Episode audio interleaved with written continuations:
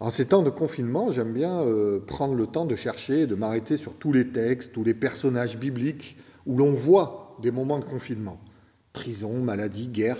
En réalité, il y a beaucoup de passages auxquels on peut se référer, s'identifier en ce moment. Alors je relèverai ce matin la situation que Paul a vécue. Le livre des actes des apôtres se termine en mentionnant les deux années de confinement de Paul à Rome dans une maison-prison. Confiné, non pas pendant un ou deux mois, mais pendant deux ans. Imaginons-nous en avril 2021, toujours dans la même situation, chacun dans sa maison. Imaginons-nous en avril 2022, toujours dans la même situation, chacun dans sa maison. Je ne sais pas franchement où en serait notre morale, euh, notre motivation et peut-être même notre foi. Alors Paul vient là comme un magnifique exemple d'une foi et d'une motivation profondément ancrée.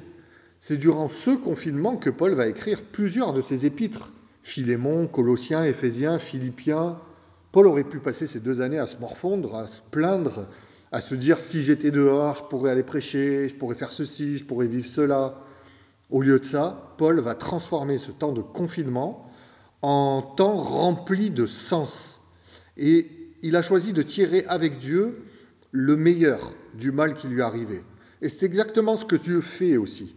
Tirer le meilleur du mal qui arrive et ainsi ne pas laisser le mal gagner, ne pas laisser le mal nous arrêter, nous enfoncer, nous étouffer. Alors il y a d'autres confinements, d'autres prisons que nous pouvons vivre dans nos vies. Pauvreté, maladie, deuil, blessures de vie qui, ne guérissent pas.